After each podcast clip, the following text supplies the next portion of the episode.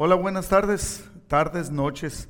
Eh, le damos la bienvenida. Estamos reunidos aquí en la iglesia eh, y pues solamente Mariana está conmigo. Le damos ah, la bienvenida a cada uno de ustedes. Hoy nos toca que recibamos, que estudiemos Hechos capítulo 11, que habla, le puse yo la apertura de la iglesia. Eh, la apertura de la iglesia porque la iglesia estaba concentrada en, predicar a los judíos, pero al momento que el Espíritu Santo hace algo eh, especial, que es lo que vimos la semana pasada con Cornelio, entonces eh, hace algo y algo, algo pasa, ¿no? Algo pasa eh, y, ellos empiezan a entender que Dios quiere una iglesia diferente y, se abren, se abren a los gentiles, ¿no? Por eso se, le puse yo la apertura de la iglesia. Y vamos a poner esta reunión en las manos del Señor. Padre, te damos infinitas gracias por este tiempo que podemos estar delante de tu presencia. Te pedimos la guía y la dirección de tu Espíritu Santo, Señor, para nosotros y para cada persona que también se está conectando y va a llevar este estudio también. Es la unción poderosa tuya en la vida, en nuestras vidas y una enseñanza que impacte nuestra vida, que nos lleve a vivir de una manera diferente. Eh, te damos gracias, Padre, en el nombre de Jesús. Amén. Pues hoy cumpleaños, Guancho, le mandamos saludos, a un afectuoso saludo, cumple 45 años, que Dios lo bendiga, lo siga llenando de, ese deseo que tiene para servirle y de una capacidad especial. Eh, cuídese, están repuntando los casos de COVID, tanto en Mexicali como en esta área, eh, entonces cuidémonos. Muchas personas dicen, sí me cuido, pero se junta con un montón de personas que no se cuidan, pues entonces no se cuida nada, ¿no? Aunque, aunque, aunque parezca que sí, ¿no? Así que tengamos mucho cuidado. Bueno, el versículo clave de esta enseñanza es Hechos capítulo 10, versículo 26, donde ya casi termina este capítulo, ¿no? Dice, y se congregaron allí en Antioquía todo un año con la iglesia y enseñaron a mucha gente y a los discípulos se les llamó cristianos por primera vez en Antioquía. Eso lo vamos a ver al final en, cada uno de los puntos, ¿no? Vamos a empezar, versículo por versículo. Oyeron los apóstoles y los hermanos que estaban en Judea, que también los gentiles habían recibido la palabra de Dios. O sea, oyeron. ¿Se acuerda? Nomás quiero refrescarle, de todos el capítulo lo va, lo, va, lo va a hablar acerca de cómo Pedro tiene una visión Dios le da a entender que vaya con los gentiles, que los acepte. Y cuando empieza a predicar, lo que hablábamos, ¿no? Dios cambió todo, el Espíritu Santo llegó y fue derramado en los gentiles sin que, todo lo que hablábamos el otro día, sin que estuvieran bautizados, sin que hubieran aceptado a Cristo como su Salvador, sin que estuvieran asistiendo a una iglesia, nada. Simplemente empezaron a escuchar y el Espíritu Santo fue derramado, ¿no? Ahí Dios nos cambió como humanidad toda la manera de conectarnos con Él. Y qué bueno, qué bueno. Entonces en eso estamos. Y cuando eh, los apóstoles que estaban en Judea, o sea, en Jerusalén, y los hermanos que estaban en Judea, que también los gentiles habían recibido la palabra de Dios, y cuando Pedro subió a Jerusalén, disputaban, fíjese bien la palabra, disputaban, o sea, se peleaban con él los que eran de la circuncisión, diciendo, ¿por qué has entrado en casa de hombres incircuncisos y has comido con ellos? Fíjese cómo era el, hombre religioso. No se juntaba con personas más que fueran judíos. Dice, ¿por qué has entrado en casa de hombres incircuncisos, en casa de gentiles? Y como diciendo, y no solo entraste, comiste con ellos. Entonces, entonces comenzó Pedro a contarles por orden lo sucedido, diciendo, estaba yo en la ciudad de Jope orando, o sea, primero que nada, ¿no? Empatarse con ellos. Estaba orando, o sea, estaba dependiendo del Señor. Y vi en éxtasis una visión, algo semejante a un gran lienzo que descendía, que por las cuatro puntas era bajado del cielo y venía hasta mí. Cuando fijé en él los ojos, consideré y vi cuadrúpedos terrestres y fieras y reptiles y aves del cielo. Y oí una voz que me decía, levántate Pedro, mata y come. Y dije, Señor, no, porque ninguna cosa común o inmunda entró jamás en mi boca. Entonces la voz me respondió del cielo por segunda vez, lo que Dios limpió, no lo llames tú común. Versículo 10. Esto se hizo tres veces y volvió todo a ser llevado arriba al cielo. Y he aquí, luego llegaron tres hombres en la casa donde yo estaba, enviados a mí desde Cesarea. Y el Espíritu me dijo que fuese con ellos sin dudar. Fíjese bien, lo, subrayé en, en, en, un más, más gruesa la letra, si usted lo puede leer, y lo quiero enfatizar. El Espíritu me dijo, hemos estado hablando de que el libro de los Hechos habla de la guía del Espíritu Santo sobre nosotros, y el Espíritu Santo fue el que le dijo a Pedro que fuera con ellos sin dudar. Pero las reglas decían y ellos habían llegado, no importaba, el Espíritu Santo estaba cambiando todo. Y lo dice, fueron conmigo también estos seis hermanos que estaban allí con él. O sea, fueron, fueron de Jope, fueron a Cesarea y entonces dice, ellos fueron conmigo, tengo testigos, y entramos en casa de un varón que nos contó cómo había visto en su casa un ángel que se puso en pie y le dijo, envía hombres a Jope y haz venir a Simón, el que tiene por sobrenombre Pedro. Él te hablará palabras por las cuales serás salvo tú y toda tu casa. O sea, Pedro les estaba eh, testificando acerca de cómo había sucedido. Versículo 15. Y cuando comencé a hablar, cayó el Espíritu Santo sobre ellos también como nosotros al principio. Está hablando con judíos. Entonces me acordé de lo dicho por el Señor, cuando dijo, Juan ciertamente bautizó en agua, mas vosotros seréis bautizados con el Espíritu Santo. Versículo 17, si Dios pues les concedió también el mismo don que a nosotros, que hemos creído en el Señor Jesucristo, ¿quién era yo que pudiese estorbar a Dios.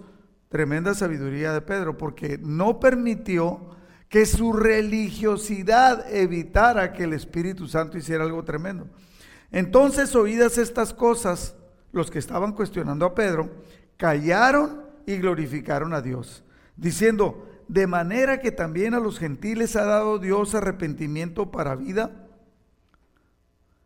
Ahora bien, los que habían sido esparcidos, o sea, hasta ahí termina, ¿no? Lo que Pedro eh, le, compartió. Entonces terminaron alabando al Señor. Versículo 19 empieza un tema diferente. Ahora bien, los que habían sido esparcidos a causa de la persecución que hubo con motivo de Esteban, pasaron hasta Fenicia y Chipre y Antioquía, no hablando nadie, a nadie la palabra, sino solo a los judíos. ¿Ve la religiosidad?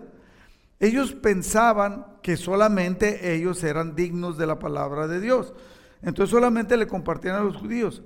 Pero había entre ellos unos varones de Chipre y de Sirene. O sea, ellos no entendían toda la religiosidad que traían los otros. Y entonces, los cuales entraron en Antioquía y también le compartieron a los griegos, anunciando el Evangelio del Señor Jesús. O sea, ¿cuál es el Evangelio del Señor Jesús? Que, que Dios estaba perdonando al mundo y estaba mandando a Jesucristo, son las buenas nuevas, evangelio quiere decir buenas nuevas, eh, estaba perdonando al mundo a través de Jesús. Ese es el evangelio. Y, y la mano del Señor, versículo 21, estaba con ellos, con los que estaban compartiendo y que le estaban compartiendo a los no judíos. Le dije, eh, el nombre que le puse yo a este capítulo es la apertura de la iglesia. ¿Por qué? Porque empezaron a abrirse hacia los gentiles. Y gran número creyó y se convirtió al Señor. Llegó la noticia de estas cosas que estaban sucediendo en Antioquía y a oídos de la iglesia que estaba en Jerusalén. Y enviaron a Bernabé que fuese hasta Antioquía. Ve a ver. Este cuando llegó a Antioquía, versículo 23, y vio la gracia de Dios, se le dio tanto gusto, ¿no? Hay personas religiosas y que en vez de darle gusto les da coraje. No, ¿por qué? Pues si nomás a nosotros. Al contrario, debemos de estar bien contentos que la gente... Yo cuando veo a alguien que, que ama al Señor, por ejemplo, a veces me he encontrado católicos que hablan, aman mucho al Señor y quiero decirle esto, y les digo, oye, qué buena onda que amas al Señor y todo. Sí, dijo, pero yo soy católico. No, no, no importa, no importa. O sea, o sea, sí importa, quiero decírselo, sí importa, pero en ese momento no importa, porque lo primero que tenemos que hacer es saber que aman al Señor, sino mostrarles al Señor y entonces empezar a comer con ellos el banquete para que luego se den cuenta que hay cosas en las cuales están mal que deben de cambiar en su vida. Aquí Bernabé dice que cuando llegó y vio la gracia de Dios, le dio tanto gusto ver a los gentiles que estaban alabando al Señor, exhortó a todos que con propósito de corazón permanecieran fieles al Señor. Porque él era varón bueno y lleno del Espíritu. Ojalá que dijeran eso de nosotros. No. Dice, él era, Bernabé, era varón bueno y lleno del Espíritu Santo y de fe. Tres cosas. Era bueno, era lleno del Espíritu Santo y de fe. Él no era uno de los siete que habían escogido. No dice por qué lo mandaron a él, pero los discípulos, los apóstoles deberían de tener mucha confianza en él porque lo mandan, le dan una encomienda. Y entonces una gran multitud fue agregada al Señor. Después fue Bernabé a Tarso para buscar a Saulo y hallándole le trajo a Antioquía. Fue a Saulo por Tarso, fue a Tarso por Saulo y se lo trajo a Antioquía. Y se congregaron allí todo un año con la iglesia y enseñaron a mucha gente. Y a los discípulos se les llamó cristianos por primera vez en Antioquía. Ah, versículo 11, versículo 27 del capítulo 11. En aquellos días unos profetas descendieron de Jerusalén a Antioquía.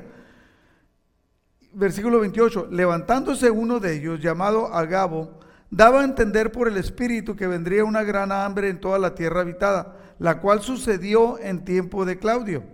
Versículo 29. Entonces los discípulos, cada uno conforme a lo que tenía, determinaron enviar socorro a los hermanos que habitaban en Judea. Versículo 30. Lo cual en efecto hicieron, enviándolo, eh, lo que juntaron, enviándolo a los ancianos por mano de Bernabé y de Saulo, ¿no? Entonces, o sea, predijo el profeta por parte del Espíritu Santo eh, que vendría una gran hambre. Y los discípulos juntaron y se lo mandaron a los que habitaban en Judea. Quiero en este pequeño, fíjese, si usted le quita lo que habló Pedro dando el testimonio, que ya lo habíamos estudiado en el capítulo anterior, es un capítulo muy cortito lo que habla, pero es muy sustancioso. Y yo le quiero dar 10 puntos, que 10 principios que podemos aplicar a nuestra vida, que podemos aprender aquí. Número uno, Primero que nada, que también a los gentiles. Cuando decimos que también a los gentiles, dice la palabra de Dios, es que algunos judíos pensaban o creían que solo ellos podían ser salvos. ¿Por qué? Porque Dios les había dado la ley. El Éxodo se lo sabía en el Éxodo Levítico, Deuteronomio, solamente para los judíos. Entonces ellos pensaban que los demás no eran dignos. Otros creían que los gentiles sí podían llegar a ser salvos pero solamente si guardaban la ley y las tradiciones que ellos tenían. Y aquí Dios nos está mostrando que no tenía nada que ver con la ley, que no tenía nada que ver con las tradiciones, pero sí, obviamente tenían que cumplir con la ley. Y qué bueno que Dios lo decidió así, tocar a los gentiles. ¿Por qué? Porque nosotros recibimos. Y ahí es donde yo veo, puedo decirlo, que Jesús cuando ora en el capítulo 17, del, Evangelio de Juan, ora dice, Señor, te pido por los discípulos, por los apóstoles, pero no te pido solamente por ellos, sino por los que han de creer en mí a través de ellos. Todo cae dentro del plan y ahí Jesucristo está profetizando acerca de nosotros y está intercediendo por nosotros. Y qué bueno que entonces Dios tocó a Pedro y, y permitió la persecución que se llama diáspora, la persecución para que entonces los gentiles recibiéramos y hasta nuestros días.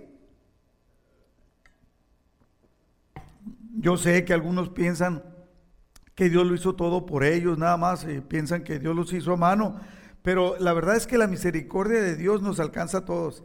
Nosotros debemos de estar abiertos a predicar a todos sin distinción aquel no, a que este no, a que no, muchos prejuicios. No, no, debemos de estar abiertos, ¿no? Ellos los, los discípulos, los apóstoles, eh, tuvieron que cambiar su mentalidad y esto nos lleva, o sea, y luego, punto número dos, aquí vemos cuando Pedro llega y que es eh, confrontado por los judíos, cómo Pedro maneja el desacuerdo. No le da coraje, no se enoja con ellos, no los confronta, no. Le preguntan ellos, los judíos, los religiosos, ¿por qué te has juntado con gentiles y has comido con ellos?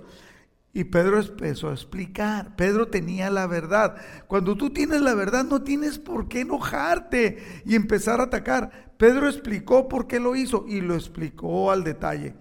Entonces, la otra parte, los que, los que estaban disputando con él, escucharon atentamente. Yo he estado con personas que le quieres explicar y no quieren escuchar porque ellos creen que tienen la razón. Entonces, la otra parte, uno es uno explica, el otro escucha atentamente y comprendió las causas. Entonces, el desacuerdo se volvió en un acuerdo. Entonces, aceptaron y comprendieron lo sucedido. ¿Y cuál fue el resultado? Alabaron a Dios. O sea, Dios es glorificado a través de un desacuerdo, a través de una mentalidad equivocada. Dios trae paz y, cuando las partes están en lo correcto. Aprendamos, aquí podemos aprender que antes de juzgar debemos de escuchar las razones. Mire, yo, este es uno de los puntos álgidos, difíciles dentro de la iglesia, porque aún, me voy a poner yo también en ese punto, nosotros enseñamos a las personas que antes de juzgar escuchemos, eh, que, no nos vayamos con la primera opinión. Y he visto muchas veces a líderes de iglesia y a personas que no son líderes dentro de la iglesia, que de repente alguien viene y les da una versión y se enojan. Cuando escuchan la versión, se enojan contra la otra persona, pero nunca le han dado oportunidad de de decir por qué o las causas o qué fue lo que pasó. Entonces, aquí podemos aprender que primero hay que escuchar las demás versiones, las otras partes, eh, porque no sabemos las causas, no sabemos qué fue lo que pasó. Eh, eso pasa en el matrimonio. A veces ya nos están juzgando o, estamos juzgando y, y no sabemos por qué fue lo que pasó. Entonces tenemos que aprender a escuchar antes de juzgar. Y eso fue lo que pasó y ellos manejaron el, desacuerdo. Número tres, los apóstoles iniciaron su apertura a predicar a los gentiles. ¿Por qué? Eh, ¿cómo, ¿Cómo fue? Jesús les había dado un ejemplo de predicar a los gentiles. O sea, porque ellos eran de parte de, los judíos, ¿no? mire, predicó en Samaria y Samaria era lo he dicho varias veces, los, judíos los consideraban como animales, no se podían relacionar con ellos. Y luego predicó en la región de los Gadarenos, ¿se acuerda que liberó, liberó a un endemoniado? Entonces, y, Gadara, o sea, la región de los Gadarenos estaba poblada por griegos y Jesús fue allá. Y luego ministró a, a los romanos. ¿Por qué? Cuando sanó a la hija de un centurión, eso es ministrar. Eh, entonces, de alguna manera les estaba enseñando, ellos debieron, ahora que pasaba esto, que se estaban hablando a los gentiles, ellos debieron de haber pensado que en realidad Jesús era lo que quería. Les debió de haber caído el 20, ¿no? Punto número 4. Cuando predicamos el Evangelio, nosotros debemos de estar seguros y eh, que la mano de Dios está con nosotros. Es la promesa. ¿Por qué? Es la promesa de Jesús. Él dijo, estaré con ustedes todos los días. Cuando el versículo ese que es tan famoso, que todo el mundo habla, que dice, todas las cosas ayudan para bien a aquellos que aman al Señor. Sí, pero está hablando acerca de que debemos de compartir y entonces la mano de Dios va a estar con nosotros. Eso es lo que habla ese versículo. Y la promesa de Jesús que estaría con nosotros porque íbamos a compartir. Y también es la oración de los discípulos, ¿se acuerda? En Hechos capítulo 4, 29, dice, ahora Señor, mira sus amenazas y concede a tus siervos que con todo de nuevo hablen tu palabra, mientras extiendes tu mano para que se hagan sanidades y señales y prodigios mediante el nombre de tu santo Hijo Jesús. Entonces aquí los discípulos dice la palabra de Dios que la mano de Dios estaban con ellos. Y no eran los superapóstoles, ¿no? O sea, no era Pedro, Juan, eran simplemente discípulos, o sea, creyentes que habían huido de Jerusalén eh, por la persecución y habían empezado a predicar y llegaron hasta Antioquía, recuerde lo que acabamos de leer, algunos, o sea, nomás le hablaban a los judíos eh, acerca del Evangelio, pero los más nuevos empezaron a hablarle a todo el mundo, le empezaron a compartir a los griegos. Dice, y la mano de Dios estaba con ellos. Aquí nosotros podemos sacar y entender que cuando nosotros compartimos, no estamos solos. Está el Espíritu Santo con nosotros también ministrando a las personas. Entonces no nos detengamos. Número cinco, debemos de permanecer fieles al Señor. Algo que, que, que es una exhortación de Bernabé, Hechos 11:23. Cuando llegó Bernabé y vio la gracia de Dios, se regocijó y exhortó a todos a que con propósito de corazón permanecieran fieles, fieles al Señor, con, el propósito, con propósito de corazón. O sea, que en realidad estuviera todo su ser eh, haciendo todo lo que tenías que hacer para que permanecieras fieles al Señor. Esta debe ser una exhortación a, a todos nuestros hermanos en la congregación, las personas nuevas que vienen. El otro día conocí, dije yo, y ya lo había platicado, conocí una señora que acababa de conocer al Señor. Inmediatamente empecé a compartir con ella y, ella me dio rápidamente su trasfondo cultural y familiar. Inmediatamente el Señor me mostró cuál era la necesidad específica de esa persona.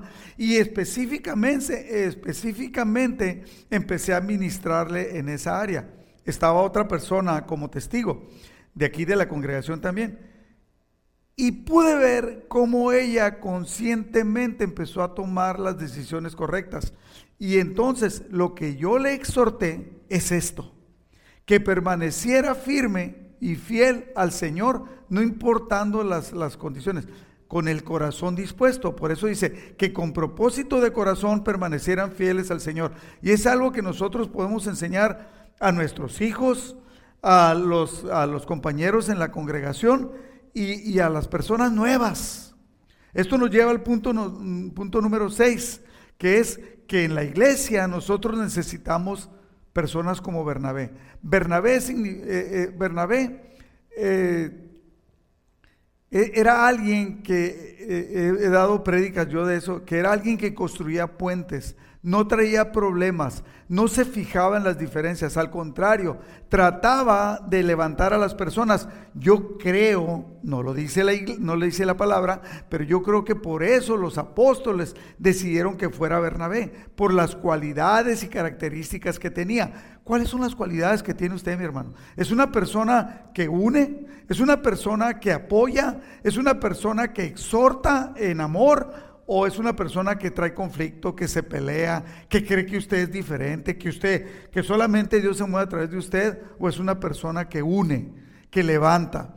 Necesitamos Bernabés en la iglesia. Fíjese bien, este hombre, así como dije yo que había cambiado la historia, este hombre Bernabé cambió la historia, fue, fue instrumento para cambiar la historia de la iglesia. ¿Por qué? Porque fue por Saulo a Tarso.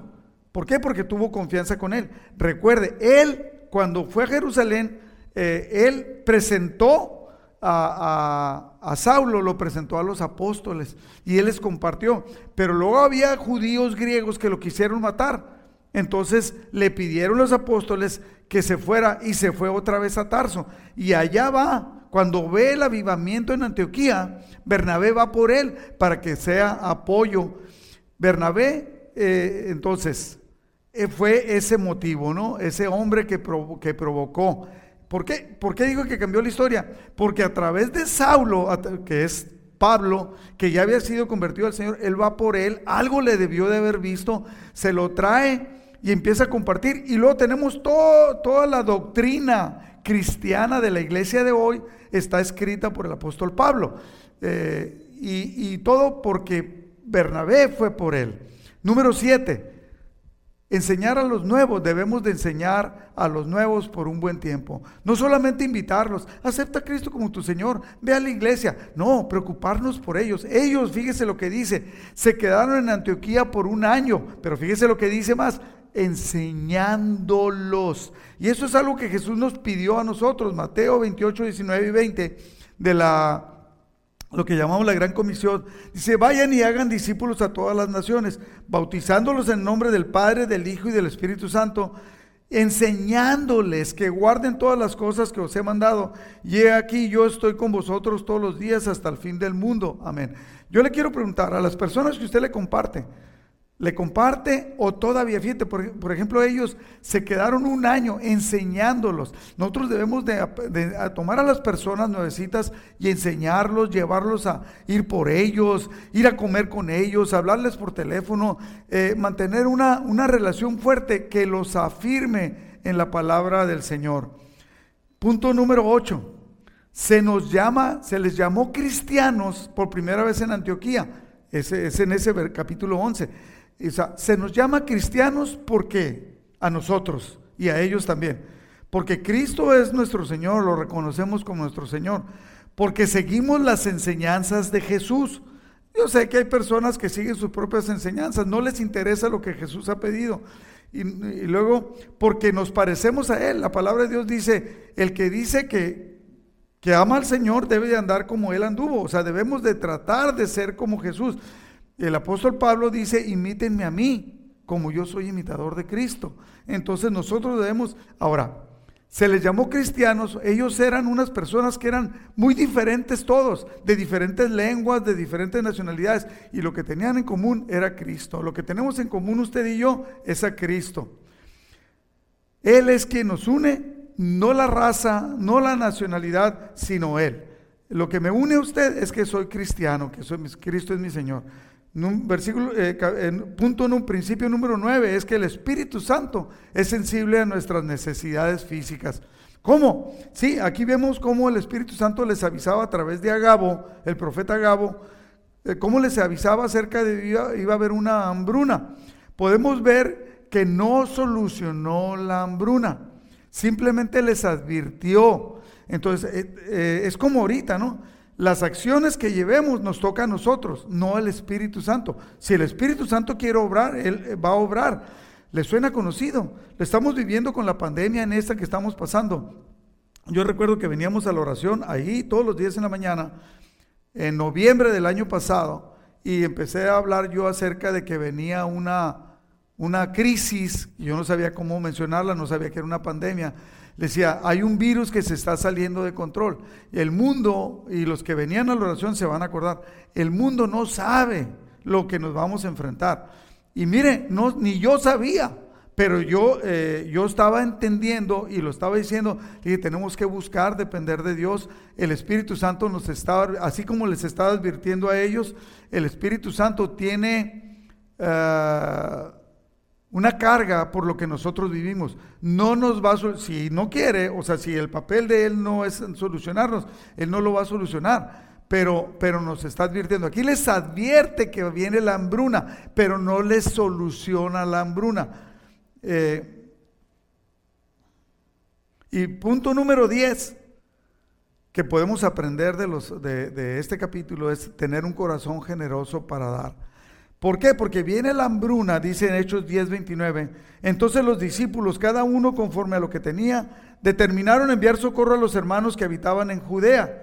Y entonces con esto debemos de entender que no es que tengamos demasiado para dar, sino que tengamos, fíjese, dice, cada uno conforme a lo que tenía. Y dice los discípulos, no dice los apóstoles, los discípulos. O sea, eh, eh, le toca, nos toca a todos. Eh, debemos de entender que no es que tengamos demasiado, es más bien la actitud de dar de lo que tenemos. Y, con esto termino, mi querido hermano, eh, porque pues nosotros con lo que estamos viviendo, con lo que está pasando, debemos de aplicar esto a nuestras vidas y entender que Dios quiere algo en nuestra vida, ¿no? Está escrito para que nosotros podamos aprender a aplicarlo en nuestra vida y que nuestra vida sea cambiada y que ayude a cambiar la de los demás. Incline su rostro. Padre, te damos muchas gracias, Señor, por este tiempo que podemos estudiar tu palabra. Enséñanos, Padre, a aplicar, a poder predicar con denuedo, a, a, saber que tú estás con nosotros. Cada uno de estos principios que hemos aprendido el día de hoy, que lo podamos aplicar para poder que tú seas exaltado. Así como como los judíos discutieron o disputaron con Pedro y al final de cuentas alabaron a Dios. Que cada una de las cosas en nuestra vida sirvan para que te alabemos.